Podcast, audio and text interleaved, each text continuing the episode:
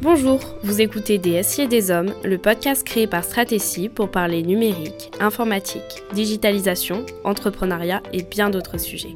Vous allez découvrir des conseils, des bonnes pratiques, des concepts clés à travers le témoignage de notre invité. Bonjour à toutes et tous, ravi de vous retrouver pour ce nouvel épisode de DSI et des Hommes. Pour ce nouvel épisode, j'ai le plaisir d'accueillir Vincent Mendez de la société Aster pour évoquer comment la tech peut nous aider à mieux collaborer. Vincent est aussi écrivain euh, et a publié les sept commandements du management pour des équipes efficaces, engagées et alignées, même à distance, qui a été publié, si je ne me trompe pas, en octobre 2021, que je recommande fortement, mais on aura l'occasion d'y revenir. Bonjour Vincent. Bonjour Nicolas. Merci d'avoir accepté mon invitation à participer à cet épisode. C'est un vrai plaisir de t'accueillir. Avant de rentrer dans le sujet, j'aime bien poser une question à mes invités. Quel est ton premier souvenir d'informatique ou de numérique? Waouh, ah bah, écoute, j'étais, j'étais en, ça, ça doit être peut-être CM1, CM2, mon tout premier ordinateur, j'avais été avec mon père, euh, gros bill et surcouf euh, pour le fabriquer moi-même euh, avec lui, en fait, avec mon aide, euh, la carte mère, etc. Et, et j'avais un ordinateur complètement fait, euh, fait main, quoi. Du coup, ma première expérience d'ordinateur, c'est, c'est de voir l'intérieur. Et, D'accord. et c'était, c'était trop bien. Ouais, Sur Ah, ça, ah, Ça ça date. rappelle, ça je sais même pas si ça existe encore. Euh, je sais même pas, mais ouais, ça date, mais c'est vrai qu'à cette époque-là, on montait les PC, hein, on achetait tout à droite, à gauche et on les montait. Et bah maintenant, merci, merci pour ce premier retour. Peux-tu nous expliquer un peu ton parcours avant d'arriver à, à créer Aster? Bien sûr, j'ai un parcours assez classique euh, d'un euh, de quelqu'un qui fait des études scientifiques, euh, bac S, prépa euh, sur Paris, maths sup, maths sauf qu'en fait moi je voulais être pilote de chasse. C'est c'est pour ça que j'étais bon à l'école et que j'ai fait une prépa, sauf que j'avais euh, j'avais pas prévu que j'aurais un petit problème aux yeux euh, qui fait que je pouvais pas être pilote et je me suis retrouvé en école d'ingé du coup aux, aux arts et métiers. Assez assez déçu hein, euh, même très déçu par ce rêve de 10 ans qui, Mm. qui s'effondrait et sans savoir ce que je ce que j'allais faire et en fait je me suis inscrit concours euh, entrepreneurial qui s'appelait à l'époque les entrepreneuriales, où il fallait en fait euh, monter une équipe avec des gens d'écoles complètement différentes et pas que des ingés justement, ça c'était cool. Euh, et pendant un an de construire un projet entrepreneurial, donc moi c'était sur la réalité virtuelle, des salles immersives, et, on avait remporté ce truc-là, le prix de l'innovation, et en fait c'était une, une découverte pour moi. Je me suis dit, bah, en fait, je viens de trouver ce qui me fait vibrer de nouveau. Euh, c'est pas de faire des plans de dimensionnement pour construire des ponts et des moteurs d'avion, non, c'est c'est l'entrepreneuriat. Et, euh, et du coup, j'ai euh, commencé à monter ma boîte avec mes deux associés. euh, J'étais encore à l'école. Et, et puis, bah, la boîte est toujours là, euh, dix ans après, sauf qu'on a fait des choses différentes. On a créé un premier produit qui permettait d'évaluer la compatibilité entre associés euh, en termes de valeur, de vision, de personnalité. euh, et, euh, ce truc-là, euh, euh, s'est transformé en un produit pour les équipes au sens large, pas que les associés. Euh, ce produit a été revendu et puis petit à petit, euh, avec les clients qui étaient plutôt des grands groupes. Sur ce produit-là, on est arrivé sur, euh, sur le sujet de la réunion, parce qu'en fait, on leur a dit, bah voilà, maintenant qu'on a vendu notre produit, on a envie de se relancer sur un autre produit avec euh, une baseline qui est toujours la même. hein. Euh, on veut, grâce à la tech, aider les humains à mieux euh, travailler ensemble au travail. Et donc, tous les sujets convergeaient un peu naturellement vers la réunion et qui est, qui est très painful. hein. On en fait beaucoup, ça prend beaucoup de temps, on s'en plaint beaucoup en termes d'efficacité, d'engagement, de suivi, etc. Et donc, c'est par ce constat-là et avec nos premiers clients, produits précédents, qu'on a construit Aster, qui a été lancé chez les, chez les premiers groupes euh, en 2018. Voilà. D'accord, d'accord, d'accord. Donc, un Gazar. Ouais, Euh, un exactement. Gazar, euh, je connais, je connais assez bien parce que, parce que bah, mon parcours, euh, mon parcours euh, en prépa, la plupart partaient, partaient à l'école des arts et métiers. Euh, je ne sais pas si je peux dire si j'ai eu la chance ou, euh, l'opportunité de ne pas y aller, je sais pas. Euh, mais voilà, moi, ils partaient tous à Cluny. Euh, voilà, je sais pas, t'étais, où toi de À Cluny aussi, ouais. à Cluny, d'accord, ok, Ouais. Donc moi là, enfin je vais te dire 60, euh, je pense 80% de mes anciens de prépa sont des Gazars et Ouais. c'est un parcours assez atypique que tu as parce que souvent, comme tu le dis, c'est soit dans le BTP, soit dans la mécanique. Euh, J'en connais peu, peu, ou alors ils ont bifurqué complètement ou pivoté complètement. Mais ouais, je trouve que c'est assez intéressant parce que, parce que ouais, c'est une belle école, c'est plein de choses. c'est vrai qu'on n'est pas amené à entreprendre forcément, même si on en voit de plus en plus. Et il y a une petite communauté d'entrepreneurs, Gazar, qui est en train de vraiment de se développer. Il y a des belles initiatives. Et en fait, ce qui est intéressant avec les gens de cette école, c'est que c'est des gens qui sont très concernés par les, par les enjeux sociétaux actuels, mmh, vraiment. D'accord. Et, du coup, euh, ça se ressent beaucoup dans le monde du travail, que ce soit en, entreprenant ou pas d'ailleurs. Et euh, mais c'est vrai qu'à la base, on est plutôt amené à travailler derrière, des, machines d'usinage euh, mmh. ou des plans de bureau d'études. Hein, c'est vrai. Mais j'étais tellement mauvais à ça que je pouvais vraiment pas y aller. mais, mais, par contre, enfin, je te rejoins sur, sur ce côté-là, c'est que ceux qui sont créés, euh, enfin, qui, qui, ont monté quelque chose, ont plutôt, j'ai l'impression, bifurqué vers, euh, vers d'autres sujets. Euh, moi, j'en ai un qui est plutôt dans le parti conseil en, en management. Euh, même, il a été même très loin, parce qu'il a associé sa passion, parce qu'il fait de l'équi-coaching aussi. Euh, voilà, il est sur Valence. il est sur Valence. Maintenant, un autre qui a complètement bifurqué, qui est parti dans le, tout ce qu'on appelle le transmédia, donc tout ce qui est autour d'un monde virtuel, autour des jeux vidéo, etc. Après, il y en a qui sont partis dans le transport, il y en a qui sont partis. Euh, ouais. Mais par contre, ceux qui sont plutôt, euh, je trouve plutôt, euh, plutôt restés, sont plutôt quand même des gens qui, qui sont plutôt dans le BTP, avec ces enjeux-là que tu qu'on parle hein, de, de mieux travailler ensemble. Euh, de mieux travailler ensemble, surtout avec des populations qui sont assez diffuses et différentes. Donc, donc euh, voilà, non mais c'est euh, le ce côté Gazar me parle, euh, me parle forcément. Euh, ok, et euh, bah, t'en parlais, t'en parlais beaucoup là autour de ces réunions. C'est vrai que j'ai trouvé quelques chiffres, quelques chiffres. déjà, on est passé à peu près à, je crois, d'après une enquête IFOP là de Speechy qui a été fait pour Speechy qui a été fait en octobre 2021, le nombre de réunions a considérablement augmenté, passant d'une moyenne de 3 réunions par semaine en 2015 à plus de 5 aujourd'hui, voire plus de 6. Euh, je ne sais pas si ces stats sont même pas à revoir, parce que quand je vois mon agenda, peut-être des fois, peut-être moins le tien, parce que tu t'impliques d'autres, d'autres, d'autres règles que tu, que tu nous expliqueras. Euh, je trouve que c'est, euh, c'est, c'est assez impressionnant. Et l'autre stat, c'est 27 jours par an en 2018 pour, de réunions pour un cadre. C'est-à-dire, ils passent plus de temps en réunion qu'en congé. je trouve que le chiffre est assez, assez important. Je sais pas, toi, tes réactions par rapport à ça? Ouais, ouais, c'est en fait, euh, c'est même, euh, effectivement, avant le Covid, on parlait de six semaines par an en réunion. Mmh. Euh, passer en réunion par un cadre, donc ça correspond à ce que tu dis. les, études concordent, mais ça a complètement explosé avec le, le, télétravail et de manière plus pérenne le mode hybride, euh, parce que le mode hybride ne change pas le fait, enfin ne, change pas ce constat-là, euh, bien au contraire, tout devient réunion. on doit se parler, on doit évoquer un sujet, ça devient une réunion dans l'agenda. Euh, on a quand même perdu les moments de collaboration informels autour de la machine à café, etc. Alors, ces moments informels, il faut quand même les chérir et faire en sorte qu'ils reviennent. et ça, moi, je perds pas espoir. je pense réellement que sortie de crise, on va les retrouver. Mmh. Néanmoins, le nombre de réunions va persister et euh, vu le temps qu'ils prennent sur les agendas, c'est des vases communicants. Hein. C'est-à-dire qu'on diminue le temps finalement que les, équipes ont à prendre du recul sur le sujet, à produire, à travailler en dehors des réunions. Et, sans parler euh, du fait que ça, ça, ça, a des conséquences même sur le, la vie personnelle des, personnes. Hein. Se faire une réunion de 19h à 20h, je pense que c'est agréable pour personne. Il suffit qu'il y ait des sujets de fuseau horaire en plus avec ça et, ça devient finalement assez, assez courant. Euh, donc, euh, non, c'est en fait les, constats de, ce qu'on appelait la réunionite euh, se, sont retrouvés un petit peu exacerbés avec le mode hybride. On parle de e-réunionite maintenant. Il y a un truc qui va dans le bon, qui va dans, comment dire, qui est dans le bon sens, c'est que les réunions respectent un peu mieux les délais. Mais si elle respecte un peu mieux les délais, c'est parce qu'en fait, on a enchaîné les réunions back-to-back. C'est devenu très courant de finir une réunion et de se reconnecter à la suivante direct derrière. Ce qui a un impact mmh. sur euh, l'engagement, la motivation, l'efficacité de la réunion qui arrive, qui, est désastreux. Même pas pouvoir avoir le temps d'aller prendre un café entre deux réunions. Enfin, et pourtant, c'est le quotidien de plein de gens aujourd'hui.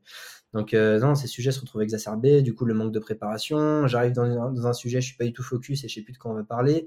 En plus, on n'a pas le temps de faire le suivi des actions, des décisions, parce que justement, parce que les réunions s'enchaînent, parce qu'en dehors de réunions, il faut quand même que je fasse des choses, parce que c'est pas mon métier de faire des réunions. Donc, voilà, on se retrouve, c'est voilà, extrêmement anxiogène. Ça impacte très clairement l'efficacité, la productivité des collaborateurs, des collaboratrices, des équipes. Euh, et il y a des vraies solutions à ça qui sont aussi bien digitales que managériales et il faut les mettre en place dès maintenant parce que ce mode hybride va persister pour euh, l'immense majorité des organisations. Mmh, je te, je te, rejoins complètement, euh, ça va, ça va persister. Puis, alors d'un côté, tant mieux parce que ça veut dire qu'on va avoir ce côté, ce côté hybride et que aussi, bah, voilà, le télétravail a aussi des avantages pour tout le monde. Il a des inconvénients. Je pense que pour moi, les inconvénients, on a les moyens de les résoudre. Euh, et c'est important de le dire, pas que par les outils, il y a aussi la partie management. Euh, et c'est aussi là où on se rejoint beaucoup dans tout ce que tu peux dire ou tout ce que tu as écrit ou voilà ou, dans nos échanges qu'on a pu avoir aussi avant. Euh, c'est pas l'outil, enfin c'est pas l'humain qui est au service de l'outil, c'est l'outil qui est au service de l'humain, à l'humain de l'utiliser correctement et euh, derrière euh, de mettre aussi des pratiques managériales euh, en place très claires, très précises. voilà, enfin, on pourra aussi en reparler tout à l'heure, mais je pense que il y a, plein de choses à faire qui sont hyper intéressantes pour aussi retrouver retrouver un peu plus de sérénité parce que derrière c'est de la sérénité je pense qu'il y en a on peut le voir aujourd'hui qui, qui, sont chez eux et qui travaillent de 8 heures du matin à à 21h parce que bah, ils ont enchaîné les réunions entre 9h et, 17-18h minimum et qu'après bah, il faut qu'ils traitent le reste parce que au-delà de la réunion bah, il y a tout ce qui se passe autour. Euh, les gens sont sursollicités euh, WhatsApp SMS euh, téléphone le Teams le Slack même parce que j'ai des clients ou des connaissances qui ont le Teams le Slack le mail qui est toujours là les réseaux sociaux euh, n'oublions pas aussi ça. Enfin, voilà, je pense que. Tu as complètement raison. Il y a, là où les, outils sont censés t'aider à mieux travailler, mmh. euh, s'ils sont mal utilisés ou qu'ils sont trop nombreux, euh, qu'ils se dupliquent, tu obtiens complètement l'effet inverse. Et WhatsApp, c'est extrêmement intéressant. C'est devenu un outil professionnel, enfin, tellement perso et pro chez beaucoup de gens, beaucoup d'entreprises. C'est mmh. un truc dingue.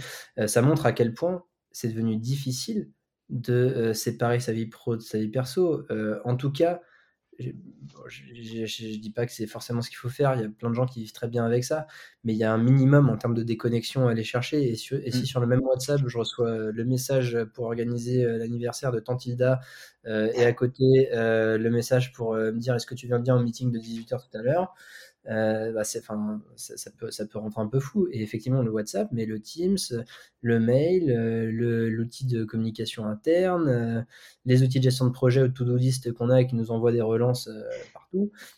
c'est, oui, il y, a une overdose digitale. Mm. et effectivement, là encore, il y a des règles à mettre en place de, structure de l'outil comme d'utilisation de, de l'outil. Et il faut que ces règles se diffusent de manière euh, concrètes et, larges dans l'organisation parce qu'elles fonctionnent qu'à partir du moment où elles sont respectées par la plus grande masse euh, mm. des, équipes.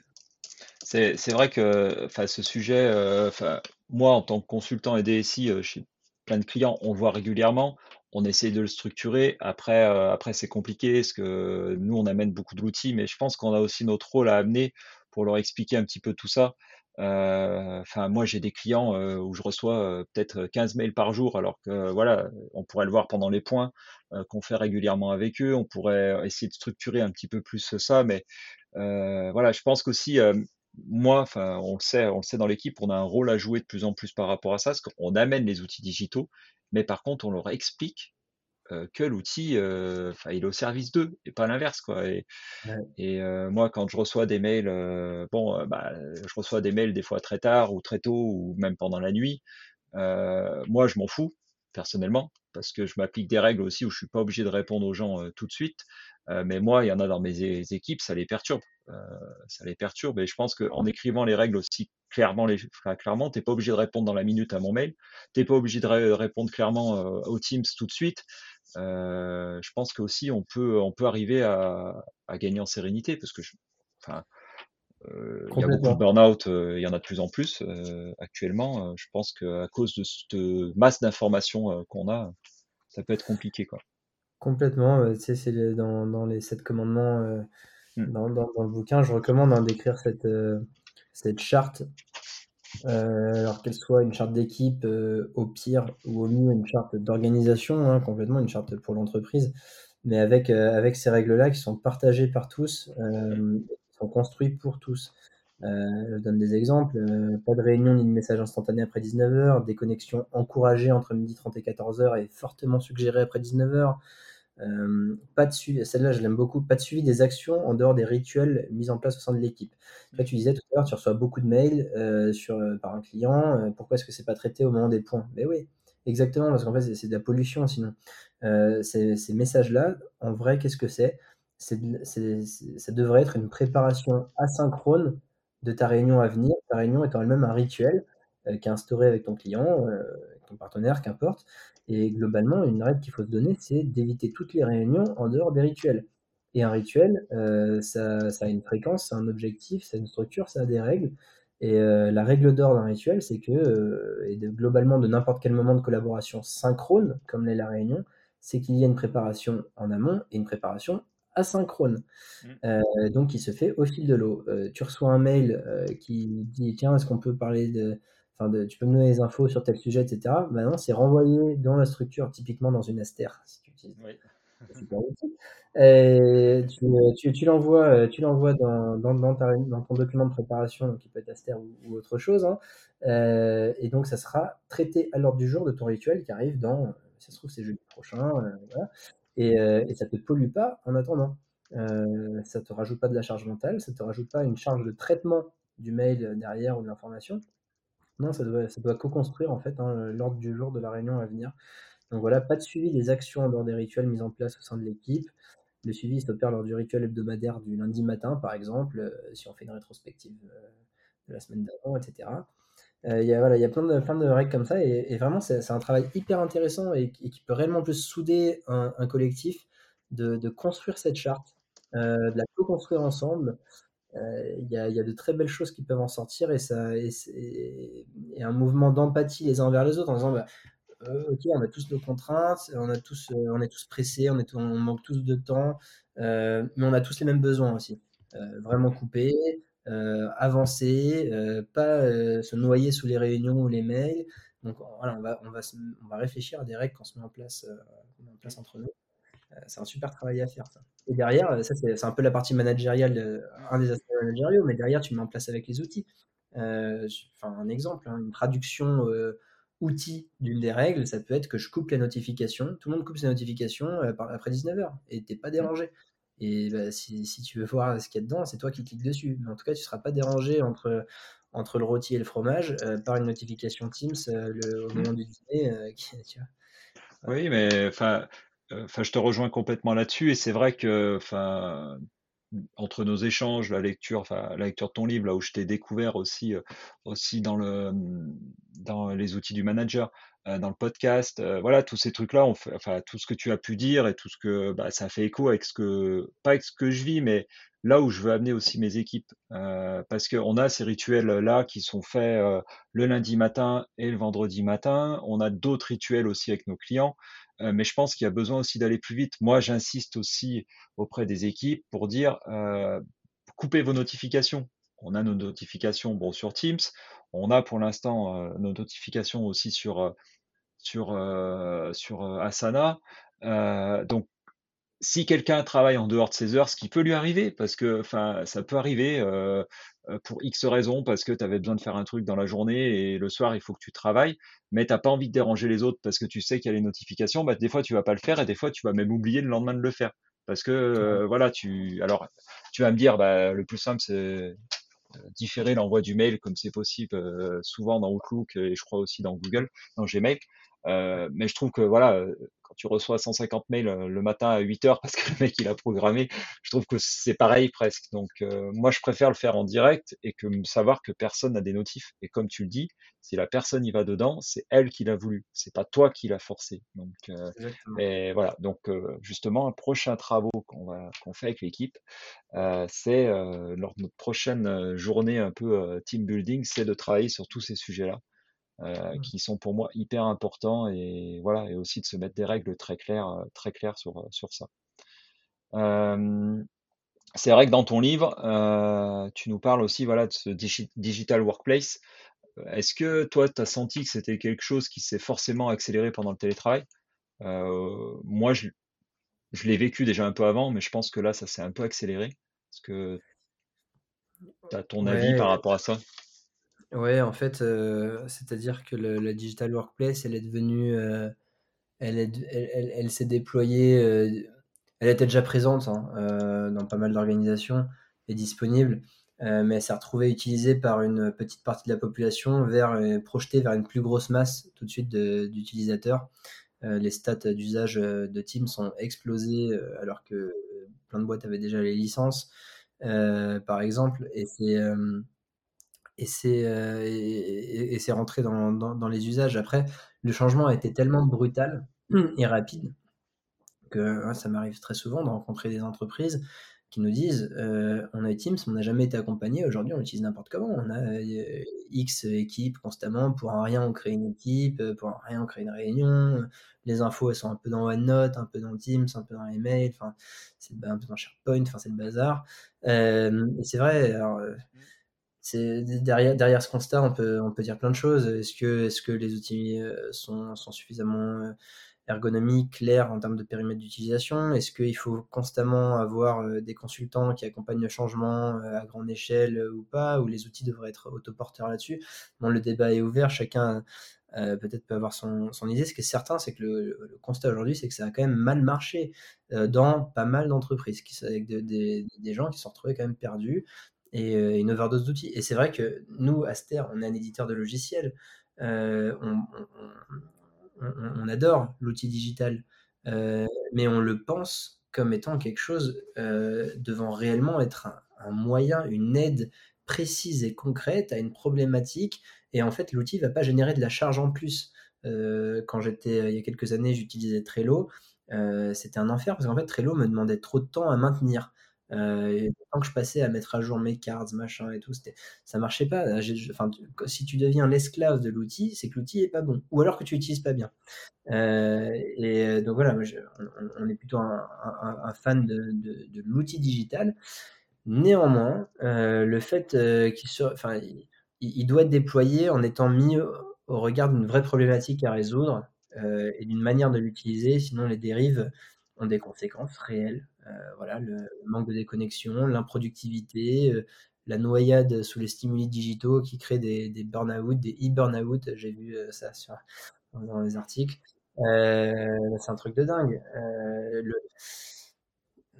Le, voilà, je, pense que dire que l'outil doit pas, qu'on doit, doit pas devenir l'esclave de l'outil, c'est déjà, déjà une bonne chose. Moi, sur, sur, sur, ce sujet de la digital workplace, si tu veux, Aujourd'hui, il y a certains prérequis à travers lesquels il ne faut pas passer. Et, enfin, qu'il ne faut pas euh, zapper, je veux dire, pardon. Euh, le premier, c'est euh, l'intégration. Les outils doivent être intégrés entre eux et communiquer entre eux. Je donne un exemple. je ne peux pas faire d'autopromotion, mais du coup, vu qu'Aster, je le connais bien, vu que c'est le logiciel qu'on a créé, donc le logiciel de compte rendu, hein, qui se partage automatiquement, etc. Quand dans Aster, tu mets une tâche, et que ton compte rendu est partagé, tâche va se retrouver dans ton outil de gestion de tâches, ton planeur, euh, ton Trello, ton Google Task, euh, qu'importe, euh, ta to-do. Et, et, et, tu vas pas avoir après la réunion à dire bon ok c'est quoi mes tâches, allez je les mets dans mon outil et puis je vais les faire suivre. Non, tout ça se fait automatiquement. Tu as très peu de valeur à, le faire toi-même. passe ton temps sur des choses vraies où, tu as de la valeur ajoutée à, apporter. et donc voilà, les outils doivent se parler entre eux, doivent s'intégrer entre eux et c'est une base. Et très honnêtement, c'est la principale objection que retrouve aujourd'hui n'importe quel éditeur de logiciels, euh, en tout cas collaboratif, c'est oh non, encore un, encore un nouvel outil. Et ouais, bah, c'est, mais ça montre bien l'état dans lequel se trouve euh, l'entreprise, les, les, équipes. elles veulent pas accumuler un nouvel outil. Par contre, en fait, si euh, tu montres que ton outil il s'intègre parfaitement, voire même qu'il ne demande pas une nouvelle interface d'utilisation. Il y, a, il, y a, il y, avait une étude de Dropbox qui disait euh, les entreprises les plus matures dans la collaboration sont celles qui ont restreint au, au minimum le nombre d'interfaces collaboratives. Euh, donc, si tu réduis le nombre d'interfaces et que ton outil n'est pas une nouvelle interface, mais s'utilise à travers les interfaces que tu as déjà, mmh. là, tu fais chose d'intéressant et d'efficace. Et typiquement, Aster, on est la première solution française à être intégrée dans l'écran de réunion Teams. Tu utilises Aster pendant ta réunion dans Teams, tu n'as pas à aller ailleurs. Euh, bon, bah, ça, va complètement dans le fil hein, de, la, logique que je suis en train d'expliquer là. Et je pense que la plupart des éditeurs devraient penser comme ça. Mmh. Je fais, clairement le parallèle aussi euh, dans, mon métier euh, que je fais tous les jours euh, en tant que consultant DSI pour des entreprises. on est pareil sur la partie ERP, outils métier, où en fait on essaye de, au minimum que les gens ne changent pas d'outils. Euh, et au moins par métier. Parce que ce qui est important, c'est que euh, le client, euh, enfin l'utilisateur, bah, se dise je reste toujours dans le même métier. Peu importe ce qui se passe derrière, il en a rien à faire. Lui, c'est ce qu'il veut, que ça se saisisse et, que ça suive le, le, ça suive le cursus. Et pour qu'on ait le maximum de données, de bonnes données, parce que l'objectif c'est que la donnée soit bonne et soit bonne tout le long. Et Typiquement, on est sur une catégorie des commerciaux. Les commerciaux, si tu leur mets pas le bon outil qui va leur faire faire jusqu'à la validation du devis, après, mmh. il s'en moque un peu. Hein. Enfin voilà, il s'en moque un peu. Euh, mais lui, ce qu'il veut, c'est être dans le même outil que ça corresponde à ses besoins. Euh, la personne qui va être plutôt à l'administration des ventes à la DV va peut-être avoir d'autres besoins. Alors tant mieux si c'est tout dans le même outil, mais par contre des fois bah, il va falloir, euh, on entend beaucoup parler de ce principe d'urbanisation, donc d'aller trouver un petit peu les meilleurs outils pour chaque catégorie de personnes, bah, il va falloir les faire communiquer. Euh, parce que si ça communique pas, euh, t'imprimes ou t'envoies le devis par mail, la personne va le, va aller le saisir parce qu'il a été validé dans un autre outil. Euh, après, bah, ça va passer sur une feuille ou dans un fichier Excel pour que ça soit mis à la logistique. Enfin, voilà. Et là, et là, c'est fini. Tu as perdu les gens et tu as perdu, euh, as perdu ton accompagnement au changement.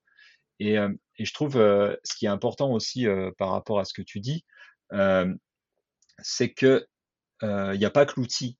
Il n'y a pas que l'outil qui va être là et il y a tout ce qui est autour du management. Euh, donc toi, tu nous parles de tout ce qui est autour de la collaboration, management, mais là, on est dans vraiment le management euh, euh, pur et dur, gestion d'équipe, gestion de réunion, engagement, engager les.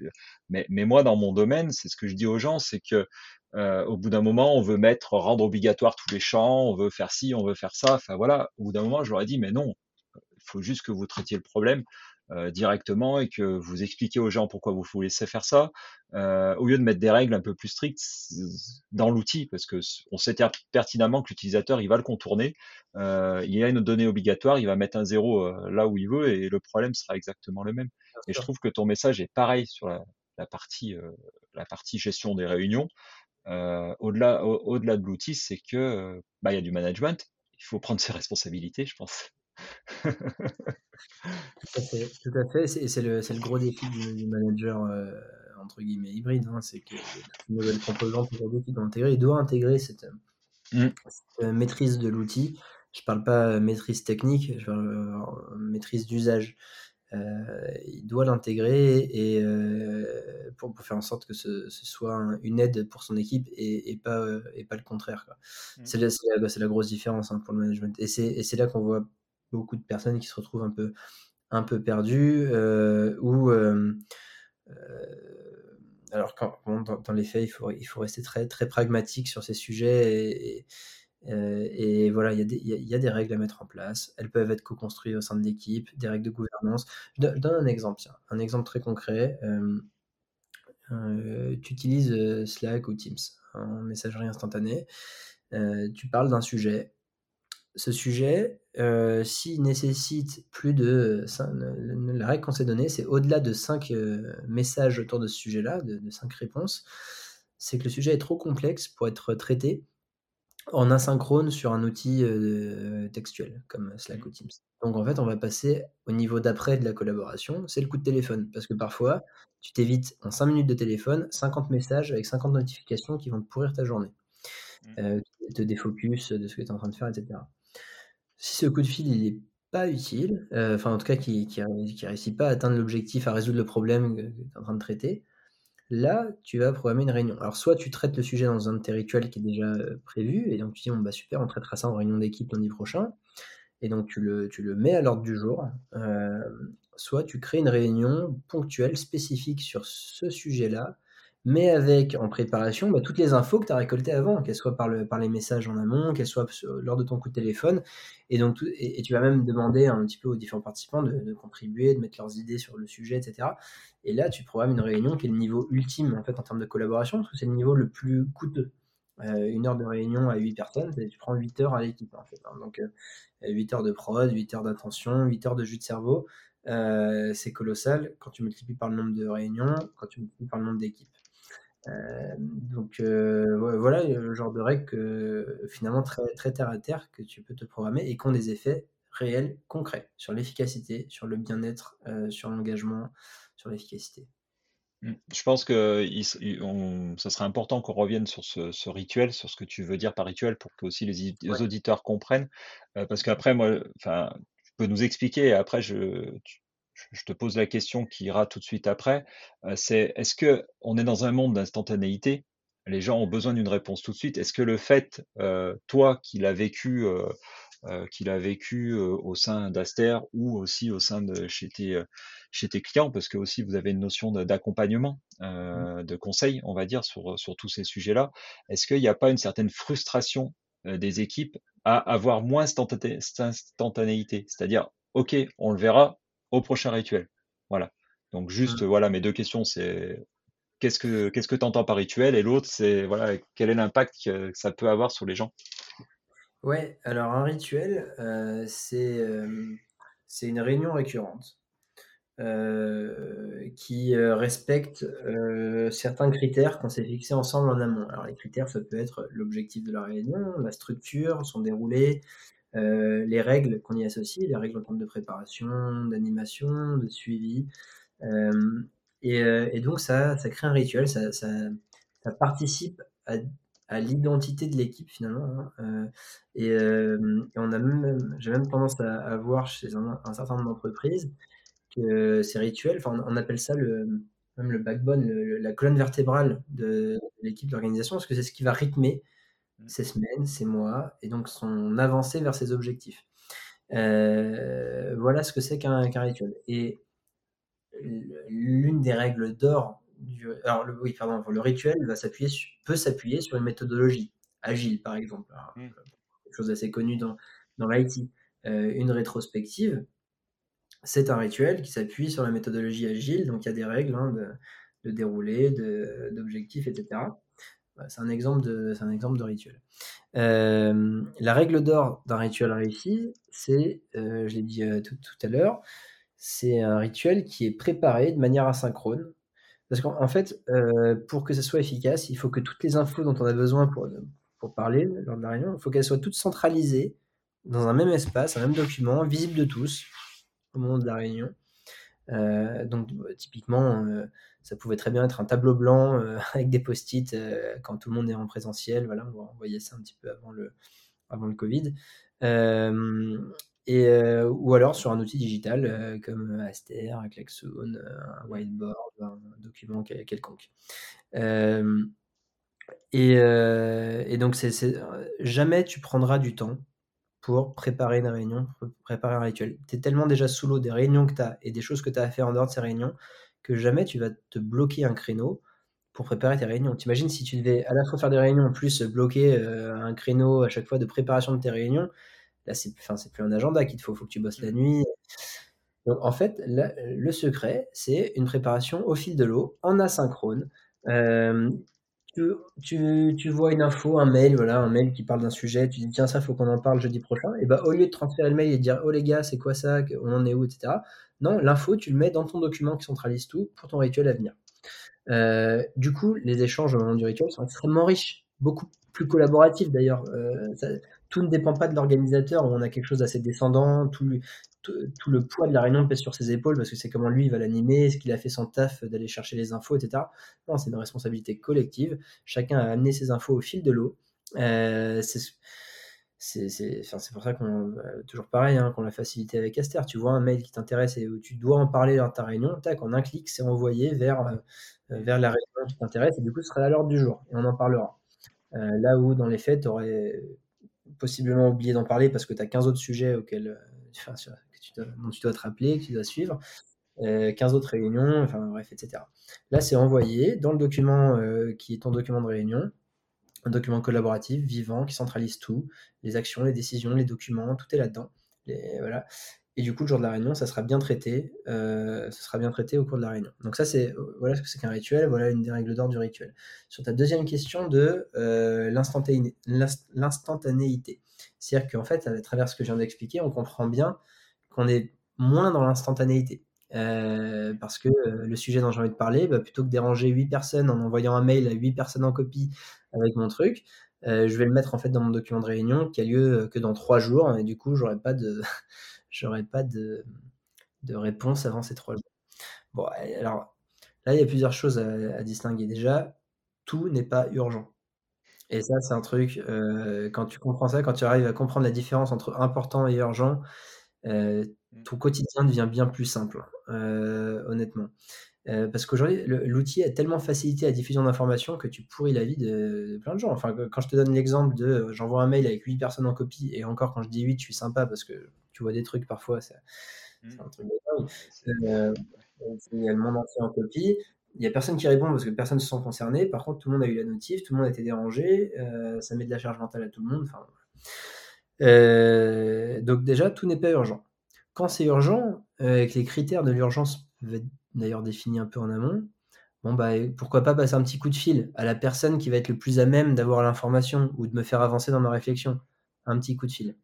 Ou de le prévoir, une ce coup de fil. Ou de se dire on se boit un café, 5 minutes, euh, ou un e-café. et, et, on en parle. Ce sera toujours plus sympa qu'un mail. Mais voilà. Et du coup, ça doit rester rare, ponctuel. Euh, parce que finalement, quand tu prends conscience que tout n'est pas urgent, bah oui, il y a des choses qui peuvent vraiment attendre trois jours. Euh, pour le reste, euh, et, puis surtout, ton, document, il, est visible par tout le monde. C'est-à-dire que tout le monde peut aller le voir au fil de l'eau et ils vont voir Ah oui, tiens, il y, a, Stéphanie qui a mis ce sujet-là la dernière fois. Bah tiens, ça, tombe bien, moi aussi j'ai des idées. Attends, je vais les mettre là parce que j'ai cinq minutes. Je vais mettre mes idées là par rapport au truc qu'a rajouté Stéphanie dans la réunion. Et du coup, la réunion, t'imagines, quand elle va commencer, non seulement il y aura le sujet de Stéphanie qu'elle a mis il y a trois jours, en plus il y a des gens qui ont réagi dessus, euh, qui ont donné des infos, des inputs et tout. Donc au moment où tout le monde est autour de la table ou, dans Teams en train de faire sa réunion, euh, est-ce que tu vois la différence en termes d'efficacité dans la manière dont on va aborder ce sujet versus euh, bon, bah alors moi, voilà, il y a un truc, j'ai un problème, ça, qu'est-ce que vous en pensez? Alors là, tout le monde découvre le truc, personne n'a réfléchi au sujet. Mmh. 15 minutes pour rentrer dedans et bah, du coup on ne traitera pas tout ce qu'on doit traiter, ça déborde, etc. Donc euh, voilà, donc l'instantanéité, franchement, euh, et, je vois de plus en plus de personnes qui, euh, qui, cherchent à, fuir ça, hein, que ce soit dans leur vie privée avec les réseaux sociaux, comme dans la vie, la vie pro. avec les notifications, avec le fait qu'on se laisse le temps de répondre aux mails. On voit beaucoup dans les signatures mail maintenant ce, ce, ce mail, euh, vous pouvez prendre 48 heures pour répondre à ce mail ou je sais pas quoi. tout à fait. Mmh. Donc euh, on suit un peu cette, cette instantanéité. Euh, elle, est, elle, est, déjà bien présente, il n'y a pas besoin d'en rajouter des caisses. Tout n'est pas urgent. Mmh. non, mais ça, je, je, te rejoins complètement sur cette notion d'urgence. Et on, revient, on revoit bien la matrice d'Eisenhower qui, voilà, l'urgent est important et après, à savoir où ce qu'on fait. Et, et moi, j'ai toujours tendance à dire, il y a, quelques années, euh, euh, tu me parlais euh, du PC en CM2 que tu avais monté. avant, on attendait le courrier si on voulait une réponse. Et voilà, et on se posait pas la question. Hein. on se posait pas la question. On avait le téléphone. Donc, c'est vrai que bah, le télétravail a forcément, a forcément bah, accéléré tout ça. le Covid a forcément accéléré tout ça. Mais je pense qu'on y était déjà bien avant. On parlait beaucoup des mails. On avait, on était déjà, on avait déjà énormément de mails euh, avant, euh, avant le Covid. Hein. Euh, ça a pas, je pense pas que c'est forcément changé. On a juste mmh. rajouté des réunions Teams, des réunions, enfin des réunions visio et beaucoup de visio et qui s'enchaînent, qui s'enchaînent, qui s'enchaînent. Mmh. Moi, je me rappelle, hein, mes premiers jours de Covid, c'était, bah, je décrochais pas quoi. Voilà, et j'ai commencé à me mettre des règles toutes simples. C'est que déjà une réunion d'une heure, elle dure pas une heure, elle dure elle dure 50 minutes. ça me laisse le temps, les 10 minutes de tourner. Une réunion de 30 minutes, elle dure plus que 25 minutes. Voilà, et puis, et puis c'est ce côté-là Bah, qui. et, Ouais, si tu me le permets, vas-y. c'est vraiment sur ce sujet. Et- et- Est-ce que tu me permets de lire juste la, la toute première page du, du pre- du premier commandement euh, Hmm dans le bouquin qui, euh, je trouve, Ouais, illustre ça parce que ah, complètement. dans ce que tu as dit, il y a, il y a deux trucs. Il y a, il y a, euh, on enchaîne les réunions, donc back to back. Voilà, on sait que c'est une super Hmm mauvaise pratique parce qu'on peut pas être efficace à une réunion à laquelle on arrive alors qu'on vient de switcher. Enfin voilà. Et, euh, et en plus, il y, a, il y a une sorte de sensation de, euh, de, comment dire, de non-accomplissement. C'est-à-dire qu'à la fin de ta journée, tu es crevé, tu as enchaîné 8 meetings, euh, et puis tu te dis, mais qu'est-ce que j'ai fait avancer aujourd'hui? Ouais. Et là, tu as une sensation de vide, de néant, Ouais, qui, complètement. peut rendre complètement dépressif. Euh, et voilà, donc moi, j'avais écrit ce truc-là au moment du, du Covid. Enfin, ça, ça- ça illustre très bien une journée Covid pour tout le monde, mais il y a encore, on est encore en plein dedans, alors que le Covid, euh, on retourne quand même au bureau. Mais voilà, Euh, vous raccrochez, une réunion se termine, pas nécessairement efficace d'ailleurs, car difficile de dire si une décision a vraiment été prise. À coup sûr, il faudra en reparler lors d'une prochaine conf call. Encore deux de prévus cet après-midi d'ailleurs, mais bon, vous avez 30 minutes avant la prochaine. Alors vous regardez vos notifications, tiens, quatre nouveaux emails à traiter et presque autant auxquels vous ne répondrez même pas. Vous ne savez d'ailleurs même pas pourquoi vous êtes dans la boucle, comme on dit. Euh, il ne semble pas franchement vous concerner. Euh, à côté de cela, une dizaine de notifications sur Microsoft Teams, votre messagerie instantanée, qui proviennent d'une discussion au sein de votre équipe. Il y aurait a priori une incompréhension sur une échéance à venir. Bon, vous verrez cela plus tard, en sachant que cela passera certainement à la trappe. Après tout, si c'est vraiment important, on reviendra naturellement vous en parler et vous exposer le problème. Le téléphone sonne. Votre manager a une question pressante et il s'étonne de votre absence de réponse à son mail d'hier, 19h40. Vous raccrochez plus de 10 minutes avant votre prochaine réunion à distance. Vous faites semblant d'ignorer les notifications WhatsApp, d'autant que certaines proviennent de, de messages de vos amis. Pas le temps, on verra ça plus tard, ce soir, quand il sera temps de se déconnecter du travail et de se reconnecter à son cercle privé. Euh, Mais bon, quand même, ces notifications rouges qui s'affichent sur l'écran, allez, juste un coup d'œil. Tiens, un message du collègue aussi. Paf, la réunion commence. On est lundi midi, vous avez passé plus de 2h30 à mettre à jour des outils digitaux ou à répondre à leurs stimuli constants. Et vous avez le sentiment que les sujets n'ont pas réellement avancé, du moins que vous n'éprouvez pas la satisfaction liée à une avancée de projet, une réussite intermédiaire, un jalon franchi, une résolution de problème. La plus grande satisfaction de la matinée reste d'avoir fait votre lit avant de partir. Alors, euh, ça, quand je dis ça, euh, c'est- rigolo, mais bon, c'est parce que c'est l'amiral des forces américaines, William McRaven, qui a sorti un bouquin, le, mec, le mec qui a, qui a piloté hein, le- comment dire, la mission qui a abouti à la mort de Ben Laden, euh, et qui dit bah, la manière d'évaluer ton niveau d'accomplissement dans la journée, c'est de le comparer à euh, est-ce que tu es content d'avoir fait des. Enfin, tu as fait ton lit le matin, c'est un premier sentiment d'accomplissement, il faut le Mhm. faire parce que c'est comme une tâche cochée. Achieved, Oui, vrai. on peut passer à la suite et ça met dans une dynamique de faire des choses. Si ta plus grande satisfaction, ça reste ça et que tu n'as pas ressenti de nouvelles satisfactions dans la journée, c'est que tu Mm. qu'il faut changer quelque chose à la journée de du lendemain. quoi. Voilà, donc ça- je trouve que ça décrit bien un petit peu quand même le, le, Ah, le code de mais, beaucoup de personnes. mais je pense aussi que c'est c'est une des raisons euh, pour laquelle ton, ton, ton livre plaît, parce que tout de suite tu rentres et tu te projettes euh, dans ça parce que tout le monde l'a vécu. Je pense qu'à peu près tout le monde, euh, alors je parle surtout des gens qui, euh, qui sont derrière un PC, euh, c'est sûr que ceux qui sont dans les travaux plus manuels, des choses comme ça, ben, euh, ça c'est différent, mais tout le monde l'a vécu à se retrouver là et à se dire à la fin de la journée, mais qu'est-ce que j'ai fait quoi? Enfin, Ouais. moi, je sais que les soirs, quand je finissais, et j'avais plus pas envie de faire un apéro visio. Enfin, j'en- enfin, non, je- j'en pouvais plus, euh, j'en pouvais plus. J'ai, euh, et ouais, après, c'était, c'était ce côté, euh, ce côté-là, et je trouve que c'est aussi là ton, euh, dans ton livre, euh, et j'invite vraiment tout le monde, à, tout le monde à, à le lire, enfin, surtout en tant que manager, mais pas que, euh, parce que je pense que le, dans les équipes, ils peuvent remonter toutes ces règles au manager. Ce que tu le dis, c'est à co-construire. Euh, et tout de suite, ça parle, on s'y retrouve et on se dit non, mais j'ai plus envie de vivre ça et j'ai surtout plus envie de le faire vivre. Moi, c'est surtout ça. J'ai pas envie de le faire vivre à des gens. Donc, euh, nous, chez Stratégie, on a mis beaucoup de choses en place et euh, sur des rituels. Euh, Mm. sur des rituels et je trouve que c'est voilà c'est hyper important après il faut qu'on aille un peu plus loin euh, pour euh, avec Aster ou, ou un autre outil mais l'idée c'est d'aller un peu plus loin aussi dans cette automatisation parce que je trouve que c'est hyper important enfin moi quand je vois mes mes équipes qui font des copier-coller euh, de choses enfin moi je trouve que c'est c'est une perte de temps et ça n'a pas de valeur ajoutée. Euh, voilà, et par contre, qu'on, voilà, et ce côté asynchrone, asynchrone, est hyper important et ça permet aussi bah, tout de suite pas oublier des choses que tu veux dire en réunion. Euh, et t'es pas obligé d'attendre ou de préparer la réunion juste avant, tu peux le faire, tu ajoutes, tu ajoutes, tu ajoutes. Et euh, voilà, moi, ouais, je, c'est tout de suite là où ça m'a parlé et j'ai dit ouais, ce, ce livre, euh, je vais, je vais continuer. Enfin, je l'ai, lu comme je t'ai dit, euh, je, t'en ai fait part. C'est un livre que j'ai lu hyper facilement. Je suis pas un grand, grand lecteur euh, dans la rapidité, mais voilà quoi, j'ai trouvé ça hyper, hyper bien et c'est marrant parce que je te fais part d'un, d'un échange que j'ai eu tout à l'heure avec quelqu'un de, de mon équipe et ça fait écho à d'autres dirigeants qui viennent de lire ton livre. Euh, et elle me disait, bah tiens, il m'a dit ça, il m'a dit ça. Et je lui dis, ouais, mais c'est normal, il a lu le livre de Vincent. Donc voilà où il veut aller. Mais je trouve que je trouve que c'est bien. Et dans nos, dans nos réflexions, euh, moi, je veux amener mes clients vers ça parce que je trouve que c'est un intérêt. Euh, donc peut-être qu'un jour, je leur offrirai le, livre et on, verra. Mais voilà, je trouve que c'est hyper intéressant. alors, d'autres questions, il en reste deux avant qu'on puisse conclure.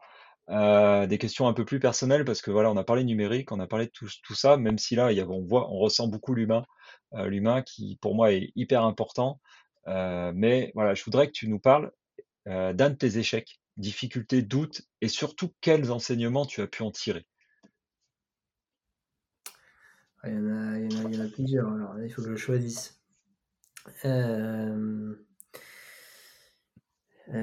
Bah, je peux te raconter le. Alors, tu sais, l'entrepreneuriat, je, je, sais, j'adore écrire. Donc, en ce moment, je suis en train notamment d'écrire un petit peu euh, des sortes de gros points clés, euh, gros apprentissages que je ressors de 10 ans de mmh. 10 ans d'entreprise. Euh, l'un d'eux étant euh, les montagnes russes émotionnelles. Euh, parce que globalement, il y a un jour, tu crois que tu es Steve Jobs en train de monter une boîte de folie, le lendemain, mmh. tu as l'impression que tu es en dessous de tout et qu'il faut tout arrêter. Oui, J'exagère à peine. Et, et je crois que le plus gros apprentissage que, que, j'ai eu suite à euh, un échec, c'était en 2018. En fait, euh, c'est un, mélange d'échecs su euh, enfin successifs, pardon.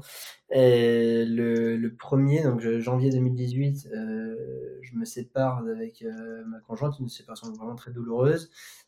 juste après, un, mois ou deux après, il y a donc c'est un contexte aussi où ouais, je dormais beaucoup au bureau, tu vois, des choses comme ça. Euh, plus trop de chez moi et tout. Et euh, juste après, euh, mon frère, mon petit frère, qui a deux ans de moins que moi, euh, qui a un cancer. Mmh.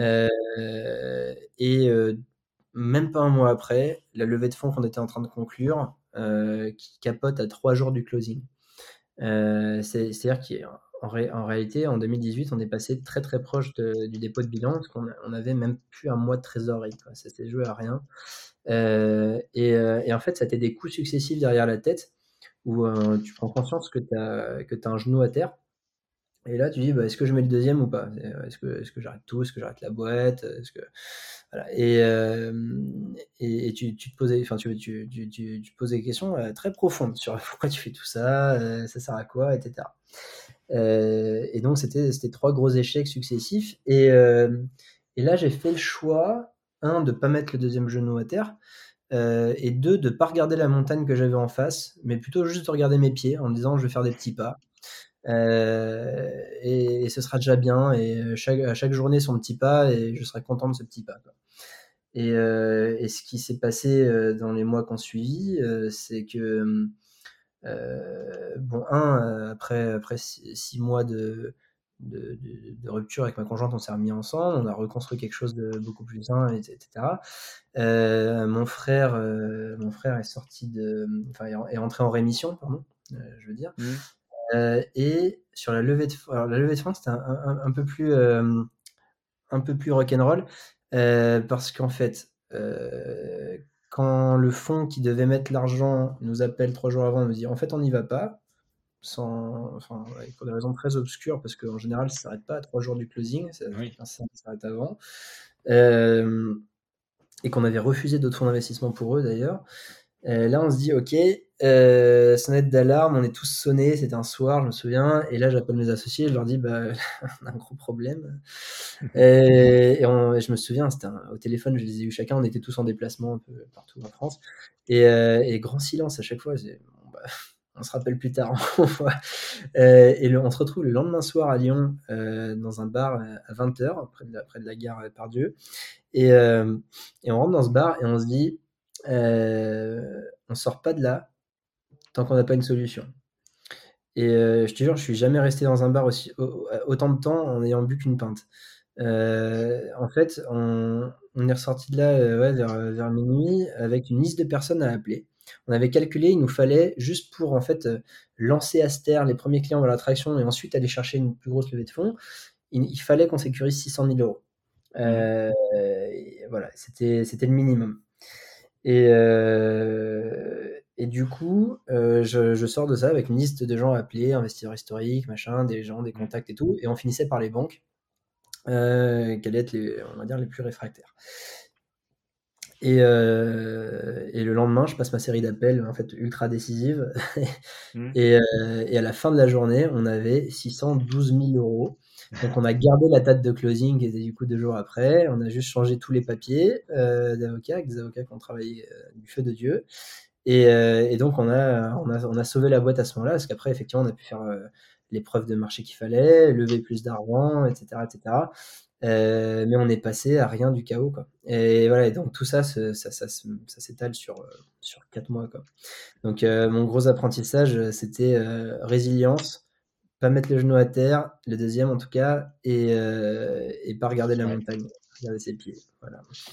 Ouais, c'est, enfin, je trouve que c'est important, euh, enfin, tout ce que tu dis, parce que au-delà, enfin, on a, comme tu le dis, notre parcours d'entrepreneur, euh, c'est, c'est, ouais, l'ascenseur émotionnel, mais il y a tout ce qui, tout, ce qui est autour. Et si en plus il y a quelque chose autour qui vient nous perturber, euh, enfin, c'est compliqué. Et la loi des séries, en plus, là, voilà, tu te dis, qu'est-ce qui, qu'est-ce qui m'arrive, qu'est-ce qui m'arrive, et ouais, et voilà, il faut, faut être résilient et, savoir rebondir. Et non, non, je trouve que c'est hyper, hyper inspirant très inspirant. Euh, autre question, si tu avais un, un, livre, une série, un film, euh, voilà, à nous conseiller, plusieurs, enfin voilà, je, mmh. crois que je vois Mike Horn derrière toi. Donc ça pourrait, euh, ça parlerait beaucoup à Ulysse, Ulysse Lubin que j'ai eu, j'ai eu en podcast. Mais ouais, ouais, c'est, ouais, si tu as quelque chose à nous conseiller, n'hésite pas. Ouais, alors euh, moi il y a deux, deux bouquins comme ça euh, qui m'ont euh, qui m'ont beaucoup inspiré. en fait, le premier s'appelle Antifragile. Antifragile, bon, bah, je l'ai lu peut-être deux mois avant le Covid.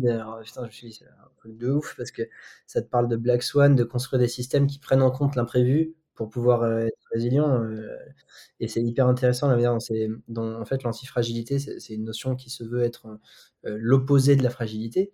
Mais euh, qu'est-ce que, enfin, quel est le mot pour euh, l'opposé de la fragilité? Ça peut pas être, ça peut pas être la, résistance, etc. La résistance ou quelque chose qui est, qui est, fort, qui résiste, ça a forcément un seuil de rupture. Ça résiste, ça résiste, et puis à partir d'un certain moment, d'une certaine valeur d'impact, ça pète. Euh, donc ça marche pas. Et donc en fait, le, gars, il a créé, c'est sorti en 2012 ce livre, il a créé une notion qui juste euh, dit que, euh, donc invente cette notion d'antifragilité en disant qu'en fait, pour résister aux chocs les plus forts qui soient, et qu'on peut pas prévoir dans un business plan, qu'on peut pas prévoir dans la prospective, il faut en fait intégrer l'inconnu dans son modèle. Et donc ça se décline de plein de manières différentes. un exemple, euh, un exemple, c'est euh, arrêtons de, construire des murs pour nous protéger, parce qu'encore une fois, tôt ou tard, il y, a, un boulet qui va arriver et qui va péter le mur. C'est l'exemple du, Covid, hein, il appelle ça un black swan. Euh, je, pense que le, Covid, c'était intégré dans très très peu de business plans à 5 ans des entreprises. Et, et, voilà, et donc il donne plein de trucs très concrets, notamment des trucs, c'est-à-dire il, faut euh, recevoir des. Il faut pas se protéger des coups, au contraire, il faut plutôt les prendre, mais prendre des petits coups. C'est mieux de prendre euh, euh, 1000 petits cailloux, enfin, un grain de sable sur la tête qu'un caillou d'une tonne euh, qui va t'assommer. Euh, et donc être proche des petits coups qui, eux, en fait, t'informent de l'évolution d'une situation, d'une tendance et tout. Et voilà, ça s'applique dans l'entrepreneuriat, dans le business, dans la médecine, dans l'éducation. c'est extrêmement intéressant. et le deuxième, c'est... moi, j'ai toujours été fan de, de, philo et en particulier du stoïcisme. et il y a un bouquin qui s'appelle A Guide to the Good Life, où en fait, il, euh, il remet le stoïcisme au goût du jour, euh, comment est-ce que euh, voilà, ce, courant philosophique qui, qui, qui, qui, nous vient de la, Grèce antique, donc qui paraît complètement décorrélé de notre vie actuelle, bah, comment est-ce qu'on peut l'appliquer aujourd'hui pour être heureux, pour être bien, pour, être, pour avancer dans un monde qui, qui nous paraît en tout cas meilleur, en tout cas plus heureux, etc. Et super intéressant, ça change vraiment la, manière dont on voit nos journées, le monde des interactions avec les gens, la manière de, de, réagir à certains événements, etc. Euh, donc ça, c'est top. Et ici, un dernier, euh, que d'ailleurs, j'ai entendu parler dans un, dans un podcast, et je me suis dit, tiens, c'est bizarre, mais je vais le lire. Euh, c'est la biographie d'André Agassi. Ah. Truc de dingue.